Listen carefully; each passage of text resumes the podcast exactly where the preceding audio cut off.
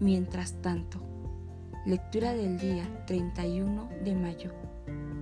El Señor es mi pastor. Tengo todo lo que necesito. Salmo 23, 1. Es bueno tener sueños y metas. Siempre debemos expandir nuestra fe. Pero esta es la clave. Mientras estamos esperando que las promesas se cumplan, no debemos estar descontentos donde estamos. Tal vez está esperando tener un bebé, creyendo por una casa nueva o contraer matrimonio. Eso es excelente, pero no pase los próximos cinco años estando descontento si no ha sucedido. Aprenda a disfrutar de la etapa en la que se encuentra.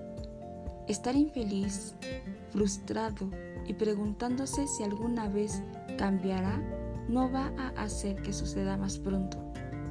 Cuando estamos descontentos, deshonramos a Dios.